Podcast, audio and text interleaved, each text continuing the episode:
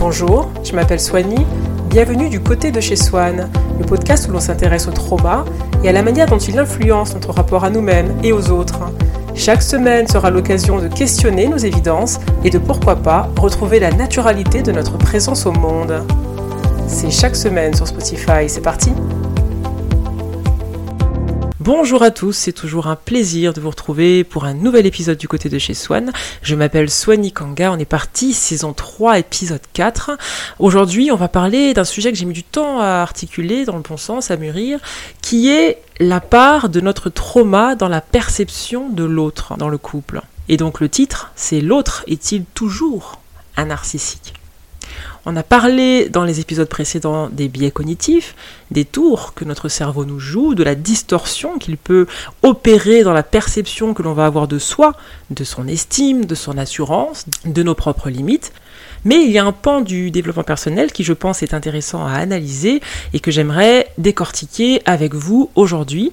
C'est cette grande discussion autour des narcissiques versus empathiques. Alors on en entend parler mais énormément, il y en a pour tous les goûts, toutes les couleurs, sur YouTube en français, en anglais, des milliers de vidéos dédiées au seul sujet des victimes de narcissisme. Et là où c'est intéressant, c'est que il semblerait qu'il y a à peu près dans la société 3% de personnes qui répondent à ce profil narcissique réellement. 3%. En parallèle, il y a des centaines de milliers d'heures dédiées à ce seul sujet sur YouTube ou Spotify et tous les réseaux. Donc il y a les psychologues qui en parlent, Dr Ramani en parle aux États-Unis, et puis elle en parle très bien. C'est l'une des plus grandes voix sur ce sujet aux États-Unis. Y a des choses très intéressantes, il y a des auteurs à succès, etc. Mais ce que je veux voir dans cet épisode, c'est que cette approche, pour une personne qui vient d'un background traumatisé et qui essaye de rentrer dans une relation, peut constituer un piège et la faire rentrer dans une forme de binarité où il y aurait d'un côté du monde les narcissiques et puis de l'autre les empathiques et puis rien au milieu. Pas de nuance, pas de complexité. Et surtout, on va voir comment ce regard passe sous silence l'incapacité que l'on peut ressentir après une enfance carencée à rentrer dans le monde réel, dans la relation, dans l'amour, sans recourir à l'hypervigilance. Parce que conserver cette espèce de vision dichotomique de la société, avec d'un côté euh, les méchants et les gentils, c'est finalement s'imposer de conserver une forme d'hypervigilance pour aller vers l'autre qui est suspect, qui est douteux, qui est dangereux, qui est potentiellement PN. Donc je ne dis pas que ce qui est dit en termes d'expertise sur le sujet n'est pas très pertinent. Ça peut être un sujet d'étude, euh, ça peut être une lecture du réel un peu renforcée, un peu enrichie, euh, avec euh, cette connaissance conceptuelle qui apporte à l'humain de manière générale un regard un petit peu plus aérien sur certains comportements. Mais de là à en faire une obsession, un fourre-tout conceptuel et idéologique, je pense qu'il faut faire preuve de prudence. Et la question que je me pose, c'est est-ce que la guérison, pour une personne qui a une enfance difficile, eh bien c'est de consommer de manière boulimique des centaines d'heures de vidéos sur la manipulation et les pervers narcissiques en ligne. C'est une question. Si la personne qui cherche à guérir d'un trauma s'enferme dans cette réflexion euh, du je suis empathique, tous mes ex étaient des narcissiques, est-ce que quelque chose là n'est pas déjà problématique? Alors je dis pas qu'il n'y a pas sur cette terre de personnes empathiques et puis de personnes complètement narcissiques. Hein, euh, je dis que quelque chose cloche dans cette représentation du réel et donc je vais sans plus attendre vous dire pourquoi selon moi. On a parlé longuement déjà de la manière dont les traitements de l'enfance vont moduler la façon dont on observe le réel, hein, ce qui fait qu'il y a des milliards de réalités qui sont juxtaposées et que l'on a beau partager euh, la même planète, au-delà des seules différences socio-économiques, culturelles et religieuses, eh bien il y a quand même à l'échelon individuel des agrégations de réalités qui restent distinctes. Et elles restent distinctes parce que, on l'a dit euh, dans les premiers épisodes de la saison 1, nous portons en permanence un filtre face au réel. Personne ne voit le réel tel qu'il est, personne. On est tous traversés par des biais, des interprétations, des illusions, des inexactitudes, etc. Donc, un événement qui va arriver à une personne pessimiste sera retraité en temps réel pour lui ressortir cette vision euh, de la société qui serait foncièrement euh, catastrophique, euh, fin du mondiste, etc. Et ce serait pareil pour l'optimiste qui, à chaque événement, même s'il vivait la même scène que le pessimiste dont on parle, retraiterait les informations pour renforcer sa lecture idéologique de cette réalité. Ce fameux filtre ne laisserait passer que 5% d'informations à notre cerveau, sans quoi il serait complètement saturé. Hein, il ne peut pas nous restituer euh, de manière précise euh, tous les faisceaux d'indices qu'il capte en permanence, puisqu'il, de 1, il doit assurer notre survie, et de 2, il ne remonte à notre conscience que ce qui finalement euh, conforte nos croyances les plus dominantes. Ce qui veut dire qu'un raciste à Paris va sortir dans la rue, et parce qu'il est raciste et parce qu'il a une vision racialisée du réel, ne va voir que les femmes voilées, que les noirs, que les personnes différentes. Alors qu'une personne qui est dans l'humanitaire et qui a une fibre sur euh, tout ce qui est humain, ne va voir que des êtres humains. Donc la scène sera la même, ils n'auront pas le même réel, et chacun sera convaincu de posséder les clés euh, d'interprétation du réel neutre, éthéré, euh, pur. Il n'y a pas de réel chimiquement pur. Il n'y a que des yeux euh, traversés d'histoire, traversés de sensibilité, euh, de récits. Donc, filtre, filtre, filtre. Il se trouve que le trauma, lui aussi, va poser un filtre. Et donc là, hein, ces deux saisons précédentes, on en a beaucoup parlé. Le filtre, c'est aussi un filtre euh, idéologisé assez binaire, c'est amour ou rejet. Ne me montre que l'amour ou que le rejet. Ne me montre le danger ou que la sécurité. Ne me montre, c'est tout ou rien. Il n'y a pas de nuance dans cette vision traumatique. Le champ du réel s'est déjà rétréci. On a une vision du monde et on ne voit que ce qui la conforte. Tout en se convainquant que ce que l'on observe est neutre et avéré. Alors que finalement, c'est devenu le réel à l'insu des faits, euh, après un traitement euh, invisible. Et donc si le traumatisé pense être une victime, tout ce qu'il vit au quotidien se rapporter à sa conscience sous ce prisme-là, et vous m'avez vu venir, c'est ça que je trouve hautement problématique lorsqu'on parle d'obsession autour du narcissisme, et que ce sera ce tout ou rien qui sera également adopté. Je suis empathique et il est narcissique, c'est ça, et ça peut rien être d'autre. Il n'y a pas de nuance, c'est rigide, c'est plaqué, c'est posé comme une évidence tombée du ciel, et c'est certain. Et je parle de tout cela sachant que j'en ai déjà parlé. J'ai moi aussi euh, une mère qui correspondait à ce profil euh, narcissique selon ma psy. Euh, moi aussi, je suis empathique. J'ai fait le test, vous savez, qui est proposé en entreprise par la NASA, qui a été créé par la NASA pour les astronautes. C'est un test en entreprise qui vous permet de savoir qui a quelle qualité prédominante et comment faire travailler les différentes ressources dans une équipe. Et donc là aussi, ce test m'a mis plus haut pourcentage de base de ma personnalité, l'empathie. L'empathie qui a été ma réponse face à une mère qui prenait de l'espace, qui était rigide et correspondait donc à ce profil narcissique. Donc je ne suis pas en dehors de cette euh, thématique, c'est quelque chose qui me traverse également dans mon vécu.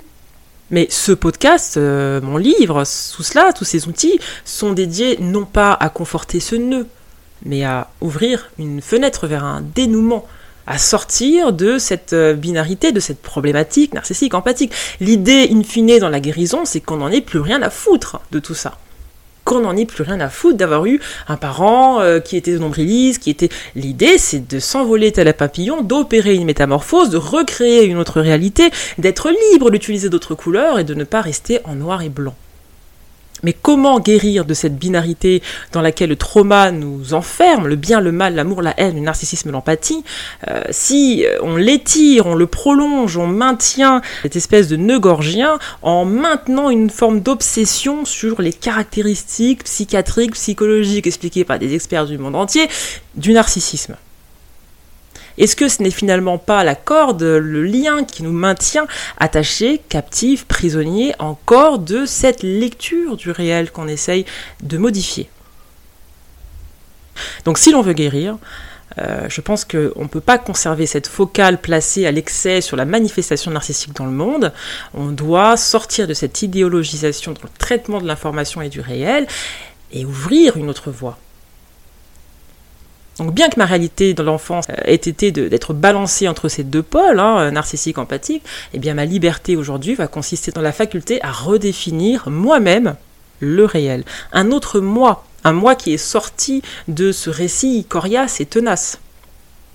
Donc si je rentre dans la relation avec euh, ce qui est presque une imposition de problématique finalement, à savoir que je sais déjà ce que sont les champs des possibles pour l'autre, eh bien, est-ce que je ne maintiens pas un biais de confirmation et est-ce que je n'enferme pas l'autre dans une forme de violence que cette fois-ci j'impose moi-même? Une violence dans laquelle il ne pourra jamais être autre chose que ce que ma lecture traumatique permet. Et donc il rentre dans la relation, mais j'ai déjà tout écrit à l'avance, ou il m'aime de manière euh, fusionnelle jusqu'à l'ivresse, jusqu'à l'unicité cosmique, ou c'est un méchant, un pervers narcissique, un PN, et j'ai des centaines d'heures de vidéos sur YouTube pour le prouver.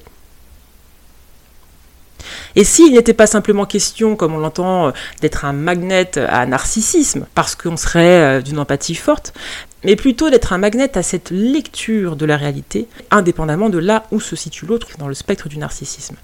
Et si ce n'était pas ça la question finalement?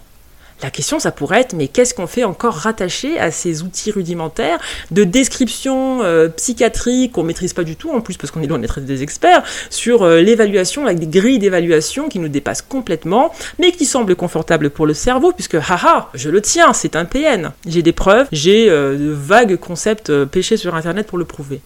Donc oui, enfant, face à une personne dangereuse, manipulatrice et malsaine, on était comme figé, comme impuissant, malléable, et cette douleur a été infligée. Mais ce qui me gêne, c'est qu'avec le tout narcissique, eh bien, on fait une reconstitution de cette sensation d'impuissance telle qu'elle, en l'état, intacte et puis anachronique surtout, dans notre corps d'adulte, notre corps puissant, notre corps capable, avec des fonctions cérébrales qui sont quand même bien différentes de notre version à 8 ans. Est-ce que l'on attire réellement les personnalités manipulatrices et narcissiques? Nous les sensibles de ce monde Ou est-ce que notre construction n'a laissé de toute façon que deux champs des possibles Être aimé ou être pervers narcissisé Et jamais rien d'autre. Donc je parle un peu dans le podcast de la manipulation. On a un épisode euh, qui est basé sur le livre In Chips Clothing qui est très intéressant à écouter pour pouvoir comprendre les ficelles de la manipulation. Mais ce qui est intéressant de rajouter par-dessus, c'est que personne n'est juste une chose. Même si on peut compter sur notre cerveau binaire pour nous faire croire que euh, une personne est essentialisable à souhait. Vous pouvez tomber sur quelqu'un de super qui va, dans certaines circonstances, faire preuve de manipulation lorsqu'il va obtenir quelque chose. Mais ce n'est pas tout de lui, ce n'est pas toute son histoire, il ne sait pas son ADN, cette tendance à la manipulation. Il y a beaucoup d'autres choses dans le monde, tout comme nous avons parfois tendance à recourir à la manipulation sans nous essentialiser nous-mêmes par rapport à ce trait de personnalité. Donc, et en revanche, c'est bien ce que notre filtre va nous laisser paraître, hein. le tout ou rien, le, blanc ou noir. Moi, il m'est par exemple déjà arrivé de me retrouver dans une relation avec une personne euh, qui correspondait en tout point à ce que j'attendais du couple. Elle cochait absolument toutes les cases, sauf que, sauf que, sauf que, cette personne n'était pas très douée pour l'expression de ses émotions. Donc elle allait passer en passif-agressif, en protest behavior, et c'était des attitudes qui pouvaient être assimilées à de la manipulation. Et donc il me heurtait évidemment. Et donc, qu'est-ce que j'ai fait? Est-ce que j'ai essayé d'avoir un recul réflexif et de me dire qu'il y avait peut-être euh, quelque chose de complexe à comprendre dans tout cela? Eh bien non, j'ai fait ce que mon trauma m'a dit de faire, j'ai essentialisé directement cet euh, individu, mon filtre ne pouvait pas me restituer fidèlement la beauté, la complexité du réel, j'ai relativisé toutes euh, les actions qui pouvaient aller dans le sens d'une tentative amoureuse, de quelque chose de sincère et d'authentique, et puis j'ai laissé ressortir ce qui de toute manière était très prégnant dans ma vision euh, de, des choses, c'est un narcissique, il y a une violence psychologique, etc. Donc j'ai décuplé à l'infini, grâce à toute la connaissance conceptuelle que je peux avoir, euh, ces aspects négatifs, j'ai complètement atténué le reste, et puis je me suis dit, le réel, c'est ça.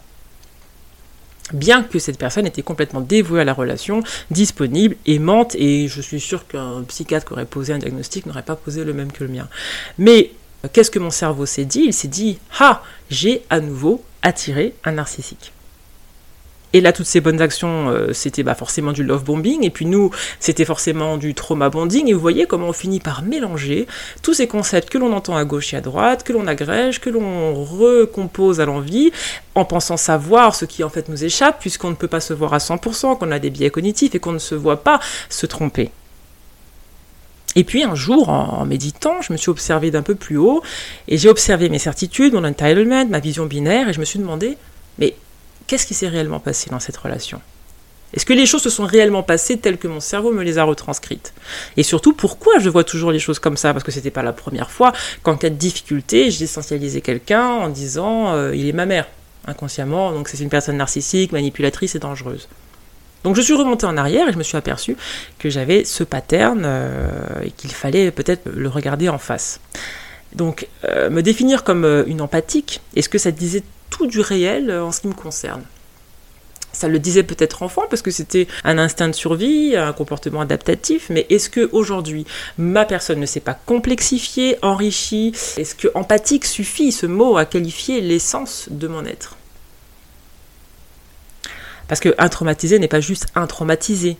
Euh, être traumatisé ne nous absout pas euh, de la naturalité humaine. Donc on a des défauts, on a des qualités, on a des zones d'ombre, on a des zones de lumière. Mais quand on s'essentialise en se définissant uniquement comme hypersensible, éthéré, hors sol, pur, chimiquement pur, eh bien on peint un tableau assez simpliste de nous-mêmes qui reprend donc les rudiments du filtre qui est biaisé, euh, qui ne nous montre pas le réel, qui ne nous montre pas nous-mêmes de manière transparente, qui ne retranscrit pas euh, que l'on est. Et donc, euh, ce filtre, c'est celui qui va vous faire entendre la voix de votre enfant dans une foule d'autres enfants, c'est-à-dire qu'il focalise uniquement sur ce qui a de l'importance pour vous. Et donc le talent avec lequel on peut débusquer les tendances narcissiques chez les autres peut répondre à cette euh, manière d'opérer. C'est-à-dire euh, de s'enrichir de connaissances conceptuelles, d'aller prendre des cours, de, devenir des experts euh, sur le narcissisme, au point que dès qu'une personne qui est aussi une palette d'autres choses, mais dès qu'une personne va manifester un comportement qui s'associe, qui s'assimilerait de près ou de loin à cette tendance-là, boum, on sait. Et on sait sur beaucoup de choses, euh, pas que sur la relation. Si une personne pense être la septième merveille du monde, elle a construit un filtre qui ne lui montre que ses qualités, et lorsque vous allez lui parler de ses défauts, elle va vous dire mais qui, mais moi, mais jamais, mais de quoi tu parles, mais d'où tu viens, mais et penser comme ça pour elle est devenu juste, même physiologiquement, elle le ressent comme quelque chose de chimiquement pur. Et donc, pour en revenir à la relation à laquelle je faisais référence tout à l'heure, qu'est-ce que je ne pouvais pas voir? Filtre oblige. Eh bien que la question, c'était pas être un magnet APN, sachant que le narcissisme est un spectre dans lequel nous nous trouvons tous, c'est que, enfin, à moins d'être un, désordre psychiatrique, et donc là, c'est évalué par un, spécialiste, c'est que j'ai mon bagage, j'emmène mon bagage dans la relation, j'ai mes œillères, et que comme je suis bloqué dans ces fragments traumatiques, eh bien, j'emmène une forme de violence. J'emmène des assignations, des simplifications dans la relation à l'autre. Par exemple, je ne pouvais en aucun cas faire confiance à ma mère, il n'était même pas raisonnable d'y penser, mais donc j'ai gardé l'idée de méfiance, l'idée d'hypervigilance vis-à-vis de tout le monde, tout le temps, y compris dans un lien amoureux, qui va être entouré de doutes, parce que l'autre va devenir une ombre, va souffrir de ce résidu, de cette déflagration en continu euh, de ma relation parentale, et donc faire porter à l'autre euh, le rôle de, la personne douteuse, potentiellement manipulatrice, potentiellement malsaine, c'est une violence sourde que je ne peux pas voir si mon quotidien consiste à aller m'enrichir de euh, données conceptuelles sur euh, le, narcissisme ou autre d'ailleurs. Hein. Mais dans ma méfiance, dans mes emportements, dans mes triggers, il y a inconsciemment, involontairement une forme de violence pour l'autre aussi. Alors pour mon cerveau, c'est pas grave, l'autre fait toujours pire. Mais là, c'est le filtre cérébral, c'est un biais de le penser en fait, parce que je suis hypnotisé par mon propre récit. Et c'est en cela que je parle d'entitlement, ce sentiment que les choses devraient me venir de source, que l'équilibre, la relation devrait être nourricière sans dialogue, sans travail, sans communication, sans chaos, juste comme ça parce que bah, je le vaux bien. L'autre devrait être livré en format idéal et je n'ai plus qu'à en bénéficier. Et puis gare à lui s'il me courroux, s'il trébuche, s'il ne sait pas, s'il manipule parfois, s'il prend des raccourcis, comme tout être humain, comme moi. Puisque le narcissique, de toute façon, c'est lui. Et puis en plus, pour une personne qui souffrirait d'un attachement évitant, euh, cette étiquette euh, narcissique est extrêmement pratique puisque c'est une bonne raison pour partir. Donc je rentre dans le lien à l'autre avec un système nerveux qui est en surchauffe, avec de l'hypervigilance, avec une assignation au mal, et j'ai l'impression de venir dans une forme de bonté, une forme de pureté, une forme d'innocence. Et j'en parle dans mon livre, dans le chapitre victime versus victimisation. Personne n'est que victime de tout, tout le temps, même s'il le ressent parce qu'il a signé pour ce scénario. Ce n'est pas vrai des fois, nous, euh, les traumatisés, on va faire du partenaire notre victime, victime d'attente maternelle inachevée, victime d'attente de fusion pour reconstituer la béatitude du bébé dans son liquide amniotique, et des fois, ces attentes qui sont lourdes de sens, ce besoin de complétude, que quelqu'un euh, termine ce que les parents n'ont pas achevé, c'est aussi une forme de nombrilisme. C'est aussi une forme de violence.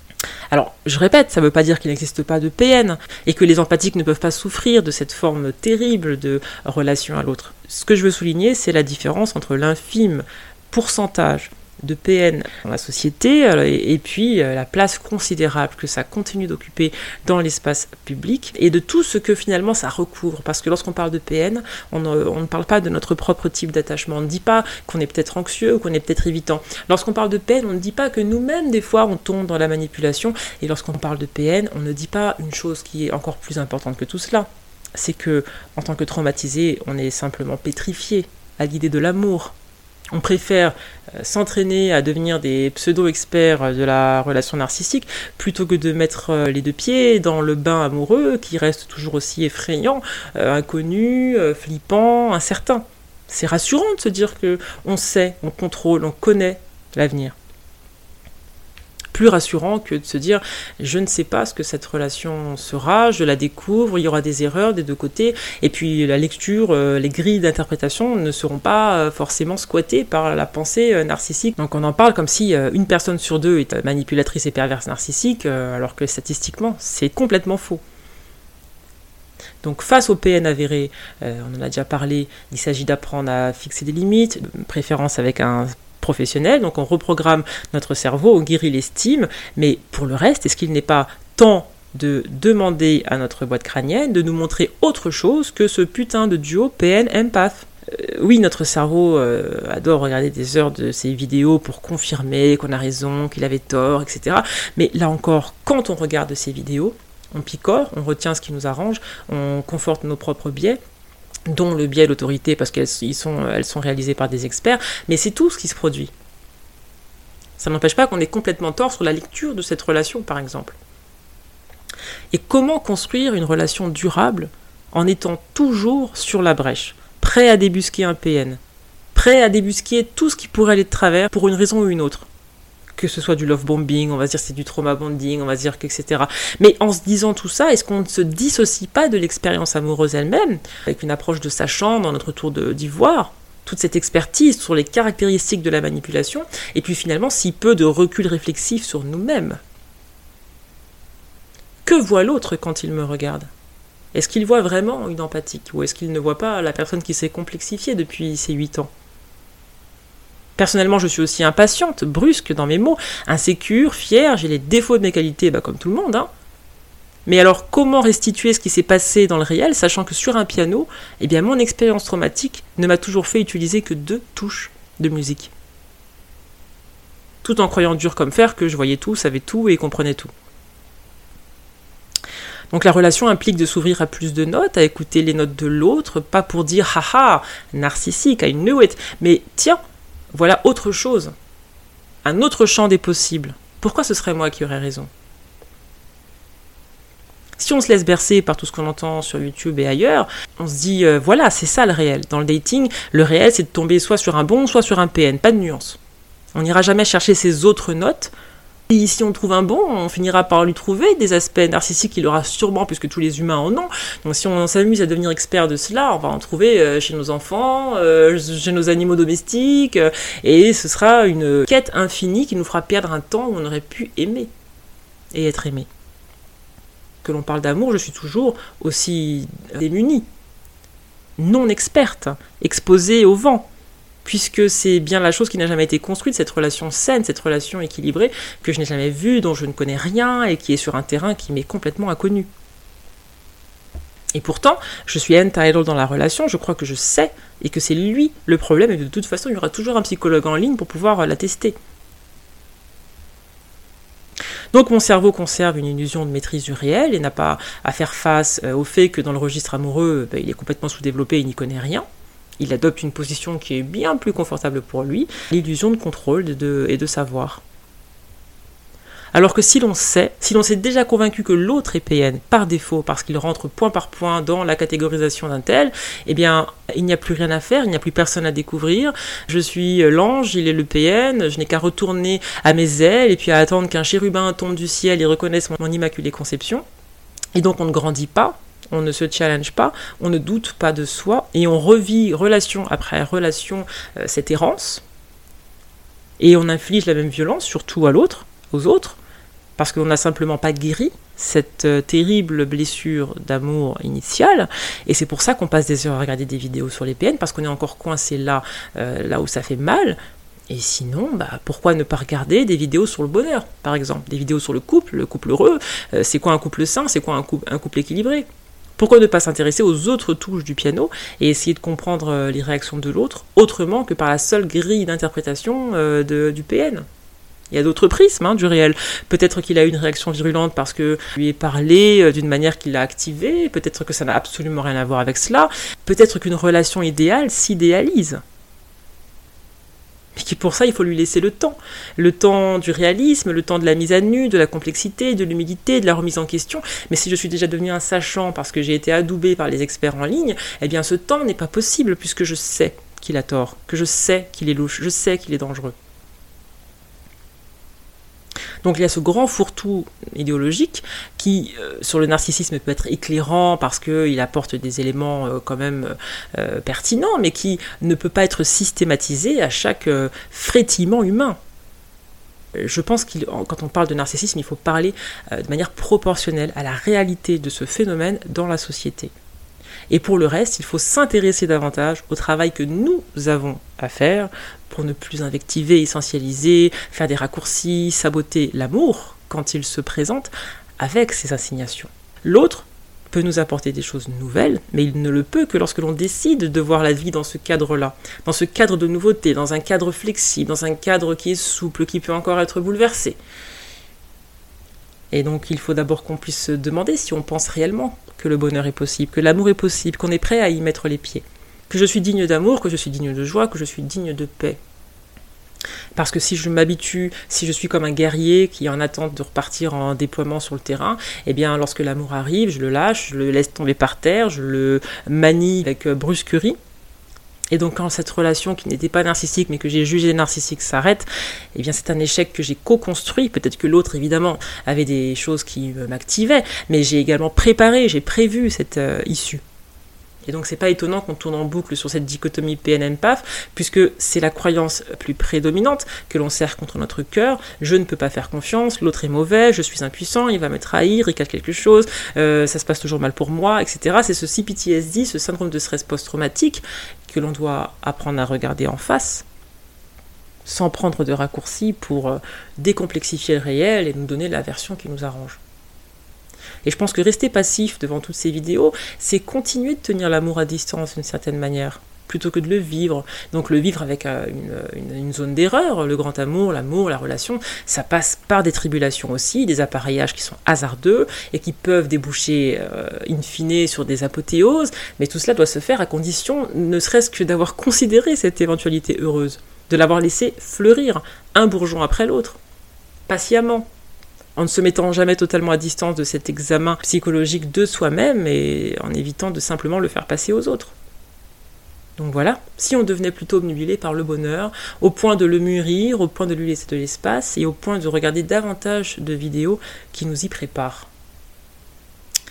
Voilà, c'était un épisode qui prenait une troisième voie, une voie vers d'autres notes. Et pour un traumatisé, je pense que plus effrayant encore que le narcissisme, ce serait l'inconnu et si l'inconnu devenait le fil conducteur, euh, le fil rouge euh, de notre approche du lien amoureux, c'est-à-dire euh, accepter de ne rien pouvoir prédire à l'avance, accepter que ce qu'on pense reconnaître comme un pattern narcissique peut parfois être un raccourci qui est très confortable pour notre cerveau et puis finalement très éloigné du vrai, mais l'inconnu, euh, la remise en question, euh, le calme, la confiance, c'est des euh, concepts qui sont compliqués à appréhender dans le cerveau une personne qui tourne en boucle dans le stress, etc. Puisque si votre corps diffuse en permanence de l'adrénaline et de la cortisol, l'idée de la paix, l'idée du ralentissement, l'idée de la sérénité dans le regard de, de la relation amoureuse, c'est vraiment pas quelque chose d'évident. S'il y avait un intérêt sur ce sujet, il serait plutôt à ce niveau-là pour moi.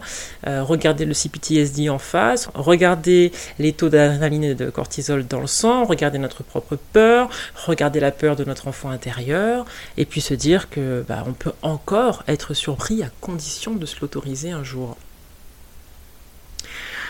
Donc voilà, c'est ce que je voulais partager euh, avec vous. J'aimerais beaucoup savoir votre opinion sur ce sujet. Alors vous pouvez directement participer à cette euh, discussion sur Spotify, puisque vous avez après chaque épisode un bouton Qu'en avez-vous pensé? N'hésitez pas à liker, à vous abonner, à en parler autour de vous. N'hésitez pas aussi à m'envoyer des mails, je réponds à sonicanga.gmail.com et donc je vous souhaite une bonne semaine et vous retrouverez avec grand plaisir ici au même endroit pour un nouvel épisode du côté de chez Swan. Au revoir.